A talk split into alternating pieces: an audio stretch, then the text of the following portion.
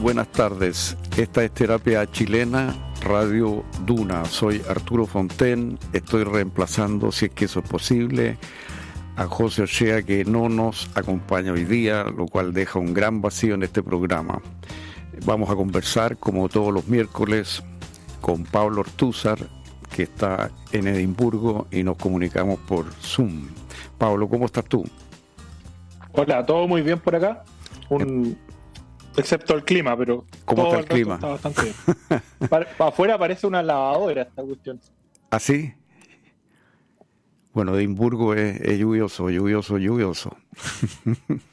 Así es. Oye, eh, hay que consolarse con unos buenos whisky allá nomás. Exacto. Oye, eh, bueno, vino para acá la Mazucato que enseña por allá, en Londres, no, no en Edimburgo, pero en Londres, aunque es americana, y este economista, y habló de que Chile iba a hacer un experimento para enterrar el neoliberalismo y provocó una gran polémica sobre si eso era posible, si era bueno hacer experimento o no. Después rectificó sus palabras, dijo que había querido decir experiencia, pero en todo caso estamos en la zona, digamos, de, de algo que se parece a una experiencia, un experimento novedoso que sería Chile matando el neoliberalismo.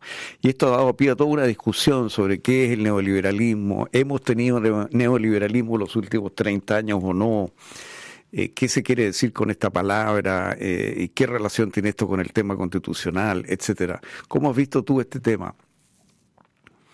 Sí, la, la, la verdad es que la academia, especialmente estadounidense, es dada a titulares estrambóticos y bajadas mucho más moderadas y, digamos, eh, suaves. Eh, entonces, porque tiene una cosa, bueno, hablando de neoliberalismo, tiene una cosa eh, medio mercantil en términos de títulos pegadores muy comerciales, con sentido comercial, para poder entrar y después ya un discurso que, generalmente desdibuja la radicalidad del, del titular. y en el caso de Mazzucato yo creo que eso es bien claro, o sea, su, una vez que uno, uno, lograba pasar los titulares estridentes y las cuñas, llega a, una, a un texto que es bastante razonable, a, textos que son muy razonables. Eh, algunos pueden decir que no son muy novedosos, pero que es la idea de un Estado que más o menos actúe como, eh, como yunta huellas, digamos, o, al menos como, como impulsor, como propulsor del, eh, del desarrollo económico, que vaya abriendo áreas nuevas, etcétera. Un, un Estado desarrollista, uno podría decir, eh, con, más agencia, etcétera, y pone muchos ejemplos. Bueno, ese es el, Entonces, ahora, ¿por qué eso es, matar al neoliberalismo? No es tan claro, y ahí obviamente por lo mismo saber esta discusión de qué es el neoliberalismo, al parecer sería una especie de, al menos en esa definición, si es que sería una idea como de Estado mínimo, y eso, ese sería, o sea, lo, que si uno retraduce desde lo que ella está diciendo, su, titular, lo que, su, idea sería, eh, queremos que el Estado intervenga más eh, como, como, agente económico, eh, en, alianzas con los privados, etcétera, etcétera, y que se convierta en un agente de desarrollo, de modernización, etcétera. Eso.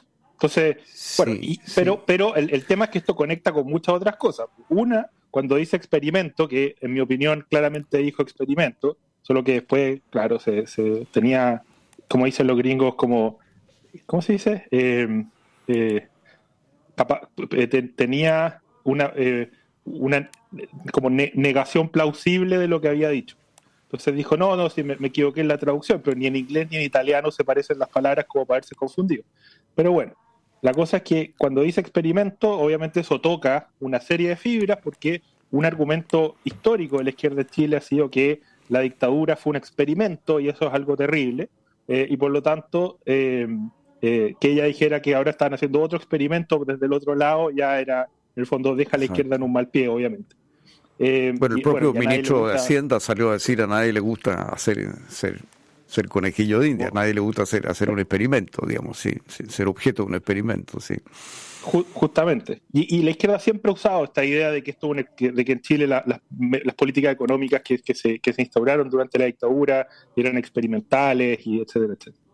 Eh, Y entonces eso era tocaba una fibra por un lado y el tema neoliberal, en el caso de Boric y su coalición, esto lo hemos hablado muchas veces en el programa, ellos usan el concepto de neoliberalismo, que es el punto que trata de hacer Mansuiz, como un paraguas donde cae cualquier cosa y mezclan cualquier cosa con cualquier cosa, toda la gente enojada con, por algún motivo, digamos, con la realidad o con, el sistema o lo que sea. Eh, eh, entonces usan, usan neoliberalismo como un sinónimo del sistema, básicamente. Eh, entonces, obviamente eso llega a miles de confusiones y, el... bueno, y ese, es otro flanco que se abrió de inmediato, porque en el fondo a qué se, a qué se refiere Mazzucato por un lado, a qué se refiere el gobierno.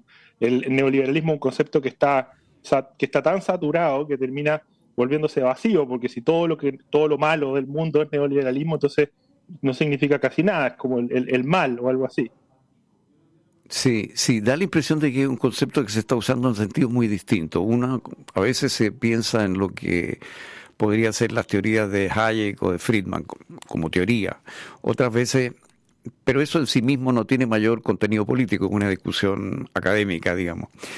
Pero en general más bien se lo usa en Chile, me parece a mí, como para ponerle una etiqueta a lo que han sido los últimos 30 años, ¿no? Y establecer una continuidad hacia atrás y entonces habríamos vivido y estaríamos viviendo todavía en una sociedad neoliberal, digamos, ese, ese, es como el argumento, ¿no?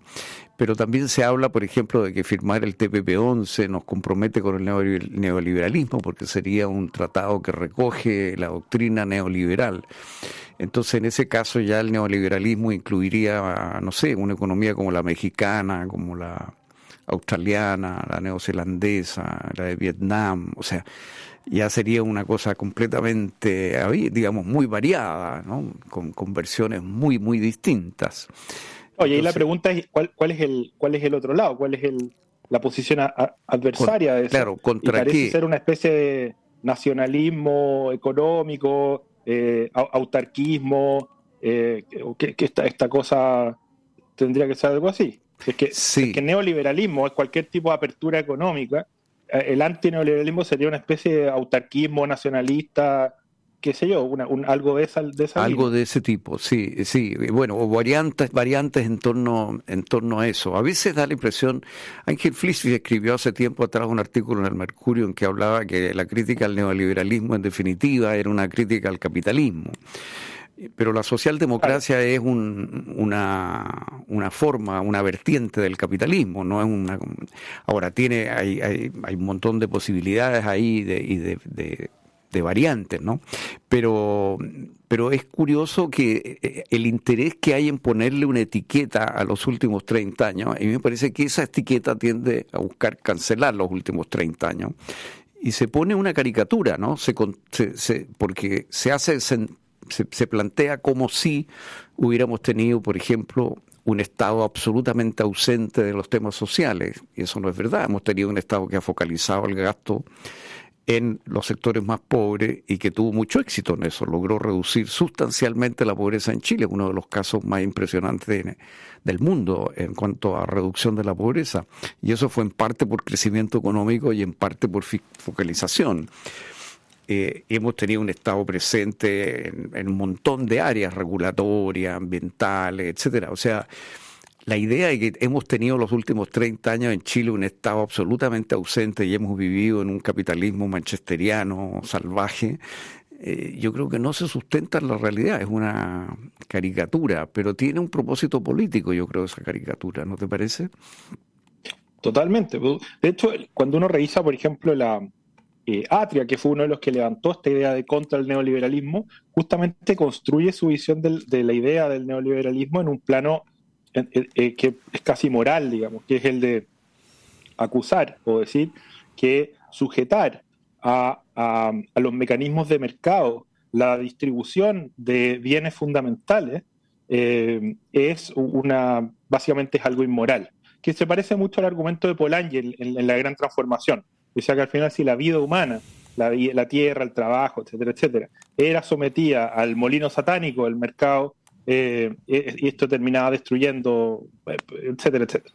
Entonces, su, idea es que todos estos bienes fundamentales no deberían quedar sujetos al, molino satánico del mercado, sino que querían operar de alguna otra forma este régimen de lo público que inventó. Que, pues, em, eh, y, y, claro, al final, cuando uno empieza a... Todas estas ideas suenan súper bien, haciendo malabares, digamos, en, el plano de la abstracción, pero cuando uno los lleva a lo concreto, tanto la imagen que, que describen es falsa, no, no, no se condice exactamente con, con la realidad, eh, y, y en general la salida que proponen suena bien porque no están porque cuando la defienden no comparan realidad con realidad y abstracción con abstracción, sino que comparan realidad con abstracción y ahí siempre salen Exactamente, claro, obviamente el claro. Claro. Por ejemplo, un caso típico de esto es eh, la idea de tener una educación particular subvencionada por el Estado en base a fundamentalmente o principalmente a través de un subsidio por alumno, ¿no? Eh, entonces se dice, bueno, esto es típicamente neoliberal. Y, efectivamente Milton Friedman defendió esa idea, eso es verdad. Pero por otra parte, mucho antes que Milton Friedman defendiera esta idea, la había planteado John Stuart Mill en el siglo XIX. Y, y, la idea se implementó en Bélgica y se implementó en Holanda y sigue vigente en esos países. Y hoy día también existe en Estonia, eh, sin que sean países a los que se tilda de neoliberales. O sea, yo no creo que Holanda pueda ser tildado de un país neoliberal. Sin embargo, el 70% de la matrícula va a educación particular subvencionada en base a subsidios básicos que son principalmente organizados en base al número de alumnos de cada escuela que es una manera simple de, canalizar el subsidio. Por supuesto, puede haber otros subsidios adicionales, no se trata que sea el único, pero en función de otros criterios. Pero la idea de que eso sería mercantilizar la educación y destruirla e introducir ahí una especie de virus pernicioso, bueno, eso significaría que la educación de Holanda y de Bélgica está podrida, digamos, y desde hace muchísimos años, mucho antes que Milton Friedman naciera por eso hay un elemento moral en, la, en esta suposición, que, que, por ejemplo Hugo Herrera en su crítica a, Fernando Atria lo desnuda bastante, dice al final el mercado, de, Fernando te lo describe como un mundo de Caín, eh, donde, lo, en vez de ser el dinero un mecanismo de coordinación que, es bastante más eficiente que otros en, bajo ciertas circunstancias, eh, es, básicamente una forma de, explotación mutua o, de, de, sujeción, entonces de instrumentalización. Entonces degrada las relaciones sociales, todo lo vuelve, digamos, eh, todo lo, corrompe. Eh, esa, esa, sería, y esa idea, cuando se hablaba de, terminar con el lucro, eh, en vez de hablar de ganancia excesiva o qué sé yo, que tiene ese eco obviamente moral, moralista. Claro, es la idea como de que el mercado es una especie de monstruo o está manejado por tres o cuatro monstruos, digamos, ¿no? Y, y no que es expresa eh, preferencias o valores o opiniones de, la gran masa de la sociedad. Y, y en realidad eh, lo, lo, que complica las cosas del mercado muchas veces es que uno no está de acuerdo con las preferencias de la mayoría que el mercado canaliza y expresa. Pero, pero el mercado lo que hace básicamente es eso. O sea, tú ves como si las población, no sé, empieza a preferir la comida vegana, empiezan a aparecer alternativas veganas en todos los restaurantes, en todas las tiendas, en todas partes. Y eso es el mercado, digamos, no, no, no es un, grupo de arriba que inocula la idea vegana ya, eh, y la bajo ciertas condiciones. Es que eso es lo que aquí siempre que haya siempre que haya competencia abierta, claro. Por ejemplo, Fernando Atea también reconoce que, el acceso a alimentación es un, derecho humano, pero él no considera que eh, vaya en contra de, ni, degrade, ni destruya, ni corrompa la, coordinación del acceso al alimento a través ¿cierto? De, un mercado, al revés, que, es lo que permite el, retail, etc. Entonces, e, es medio, eso también hace que sea medio eh, arbitrario su criterio. Y pues, resulta que hay cosas que se corrompen y otras que no se corrompen, etcétera, etcétera. Pero hay ciertas áreas donde eh, esto no, no sería posible. Y, a mí me llama mucho la atención el tema de la educación por lo que te digo de Holanda y Bélgica, porque son países que a los cuales nadie son países claramente socialdemócratas, ¿no? Y sin embargo tienen un sistema eh, que que, está, que, sería considerado en Chile neoliberal, digamos, en materia educacional, de educación básica y, media. incluso la educación... Para, para, para, sí, para defender, destruir la, la, educación particular subvencionada, esto lo, conversamos también hace un tiempo, se agarraron de este bluff del, del efecto pare. Entonces al final trataban esto como si fuera un, eh, un, tema de asignación de capital eh, eh, humano de, a través de las relaciones de cada uno de los alumnos. Eh, y, después del bluff, bueno, terminaron imponiendo su política, pero, el argumento no era insostenible. Claro, eh, y otro, otro elemento que se considera como típicamente neoliberal, hace cuando uno empieza a conversar y a ver qué es lo que se quiere decir con esto, eh, es la idea de la capitalización individual para fines de previsionales. Y, y bueno, ahí tenemos el caso de, de, una idea que todas las encuestas desde hace años de años, y esto solo se ha fortalecido con el tiempo y se fortaleció todavía más con los retiros, eh, eh, muestran que la gran mayoría de la población, sobre todo los más pobres, quiere que el 100% de su cotización obligatoria vaya a su cuenta individual. Eh, eh, los que están defendiendo el neoliberalismo, si es que esto se llama neoliberalismo, eh, es el pueblo chileno. En ese caso sí, y es evidente por qué. A mí, a mí ahí me llama la atención, porque claro, personajes como Fernando Atria o estos mundos ilustrados y racionalistas dirían, esta gente está alienada, ¿no? Lo, ¿Cómo se llaman? Los, las los aparatos ideológicos de las clases dominantes les han vendido una propaganda y, ellos, ellos no pueden reaccionar a eso. Simplemente, entonces, siempre tienen esta cosa prometeica los, pitucos revolucionarios. Pero en, la experiencia chilena, si uno mira hacia atrás en la historia, se da cuenta que justamente en las clases más, más la clase trabajadora, eh, históricamente sus pensiones han sido eh, no solo miserables, sino que muchas veces han sido completamente borrados o digamos, es una situación como la Argentina. Eh, entonces, cuando, cuando la, capitalización individual básicamente lo que promete es que lo que tú ahorres va a quedar ahí, vas a seguir generando, digamos, rentabilidad. y eso nunca, nunca antes nadie lo había ofrecido. Históricamente los pobres en Chile pagan impuestos al consumo y al final del camino muchas veces no había nada. Así cosa de ver la historia del, seguro obrero. De hecho, la edad de jubilación hasta los años 70 o 60 era, era eh, superior, si no me equivoco, al, al, a la esperanza de vida promedio en, los sectores trabajadores. esa es la, o sea que la, experiencia histórica, dices tú, avala un poco esta, esta posición. Ahora, eso no quiere decir de que no se pueda construir como ya se ha construido, ya está vigente y yo creo que es muy positivo eh, que haya un pilar básico universal, digamos, ¿no? Y, eso de hecho, y eso de hecho está operando. La pregunta clara es cómo, cómo se financia, si se debe financiar de gastos generales, de impuestos generales, perdón, o, o si debe salir eso de, de la cotización obligatoria. Y ahí, claro, lo que el gobierno está planteando, ¿no es cierto?, es que mm, haya un 6% adicional que paguen los empleadores, pero la verdad es que todos sabemos que esto es una manera de hablar, es una manera de postergar lo que en definitiva van a pagar los trabajadores, porque eso se va a trasladar a los salarios, a las nuevas contrataciones y en Chile tenemos, creo que algo de un tercio de los contratos son a plazo.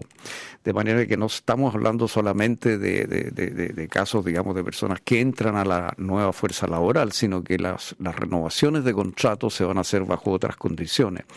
Entonces, esto efectivamente demora el traslado de esto a. Pero, pero el traslado al salario se va a producir. Esto significa, en definitiva, que hay un, va a haber una merma y a menos que se produzca, como todos esperamos, pero no se ve por dónde en este momento, una fuerte alza del crecimiento económico que haga que esto no, no tenga efecto en el bolsillo de los trabajadores, digamos. Pero si eso no se produce, esto va a asegurar una mejor pensión al final, pero va a disminuir el nivel de vida de la gran mayoría. Levemente, pero va a ser real eso. Y, y de ahí de nuevo vuelve a ser racional que la exigencia de los trabajadores en general sea que ese, ese eh, porcentaje adicional vaya a las cuentas individuales en vez de a, una, un fondo general. Lógico. Porque al final, yo creo que se intuye que va a, ser, va a ser su propia plata. Exacto, eso es lo que yo creo que todos se dan cuenta, que al final va a ser esa la, la, verdad y que lo que, claro, eh, y que esto deja fuera a los grandes, grandes ingresos, porque estas cotizaciones afectan, ¿no es cierto?, por una parte al, mundo, al mundo asalariado. Eh, eh, entonces, quienes más contribuyen a esto son los empleados que ganan altas rentas pero las grandes fortunas no, porque las grandes fortunas no, no, no, digamos, los grandes flujos no vienen del sueldo, vienen de, otras partes, digamos, ¿no? Y esas, claro, no cotizan. Entonces no contribuyen a la solidaridad, eh, salvo por la vía de impuestos generales, ¿no es cierto? Y, el otro tema que, que, es muy dramático, claro, es qué pasa con la informalidad, ¿no? Que, que, lo estamos viendo, es un tema muy complicado. Eh, y que no es fácil. Eh, y bueno, ahí el, por eso es tan importante este pilar básico universal, digamos, ¿no? que garantice un, mínimo. ¿no? Eh, ahora, eso si eso es incompatible con el neoliberalismo, no, no sé, todo depende de cómo se defina ese, ese concepto. Pero en todo caso... eso, eso muestra las consecuencias de discutir con puras caricaturas, que es lo que llevamos ya décadas, porque si es que hay solo dos mundos, este mundo de, la bondad, donde el, está, el funcionario del Estado supuestamente actúa viendo, velando por el bien de cada uno, y un mundo de la maldad, donde las relaciones son puramente instrumentales y tienen como objetivo sacarle lo mayor posible al otro. Eh, y, es, y ese es el plano de la discusión. Nunca vamos a hacer, nunca vamos a poder hacer políticas de largo plazo. Y aquí nos hemos dado cuenta, creo yo, en los últimos años, eh, que, que, esta idea de, de prometeica, ¿cierto?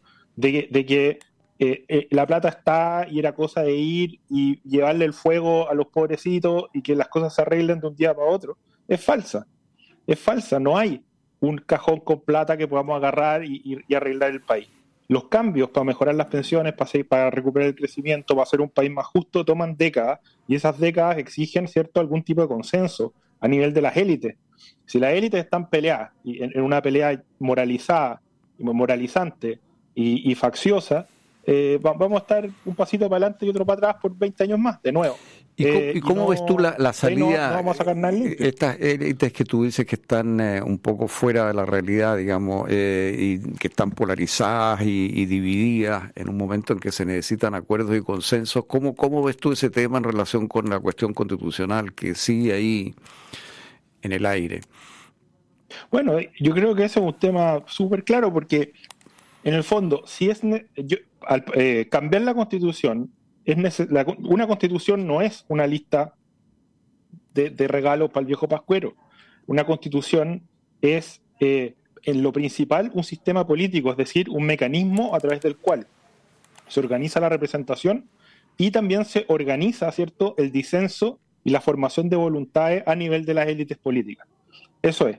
Hoy día tenemos creo yo, un, grave problema en ese plano, en el plano del sistema político, porque parchamos el anterior que generaba demasiada estabilidad, y, pero terminamos en algo que, es un despelote, o sea, nuestro sistema político se está peruanizando. Y, un buen ejemplo de eso es que sale un presidente, pasan dos meses, ya nadie lo quiere, pero tenemos cuatro años más. Em, y la pregunta es cómo arreglamos el sistema político para que funcione.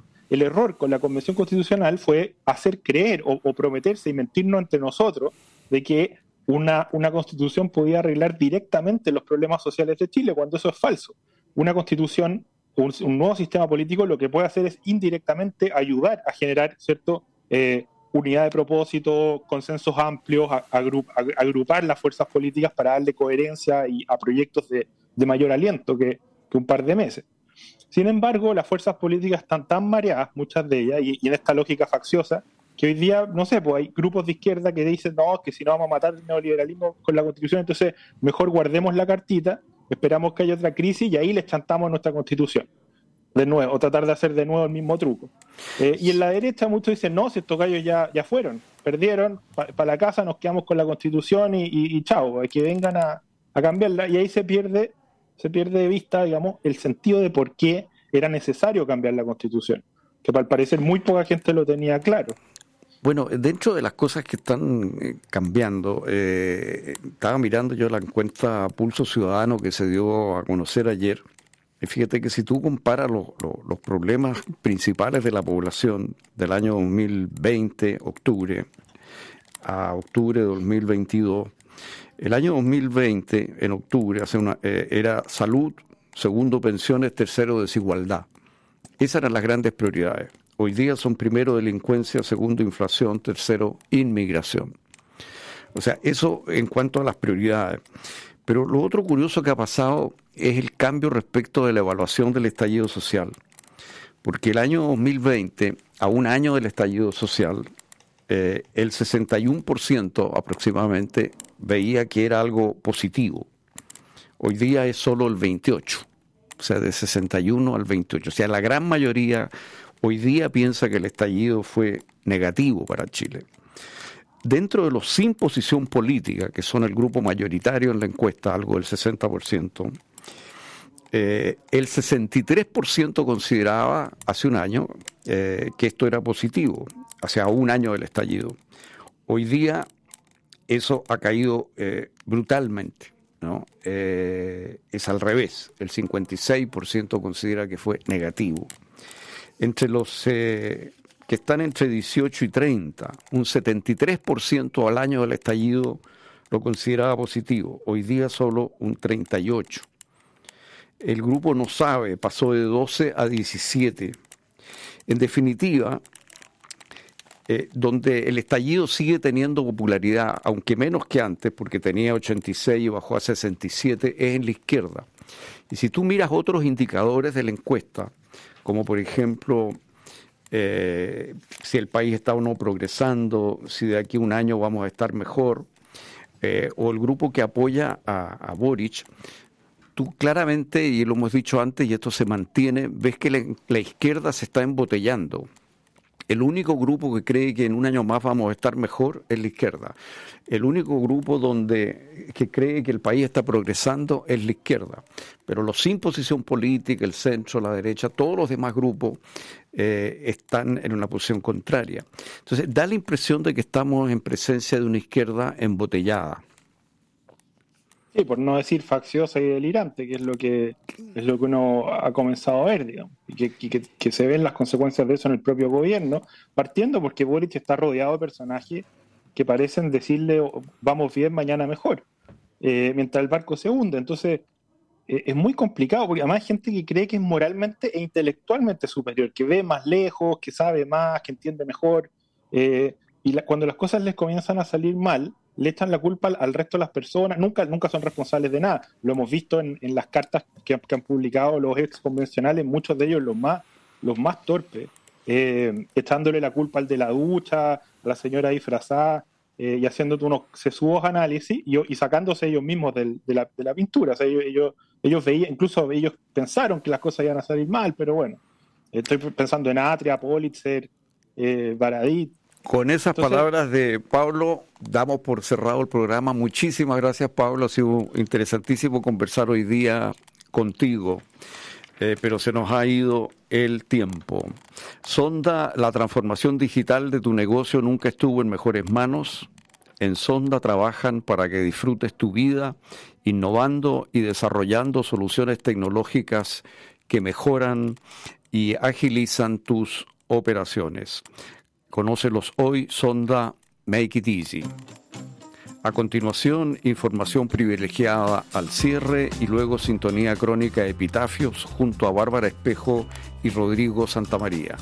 Muy, muy buenas noches.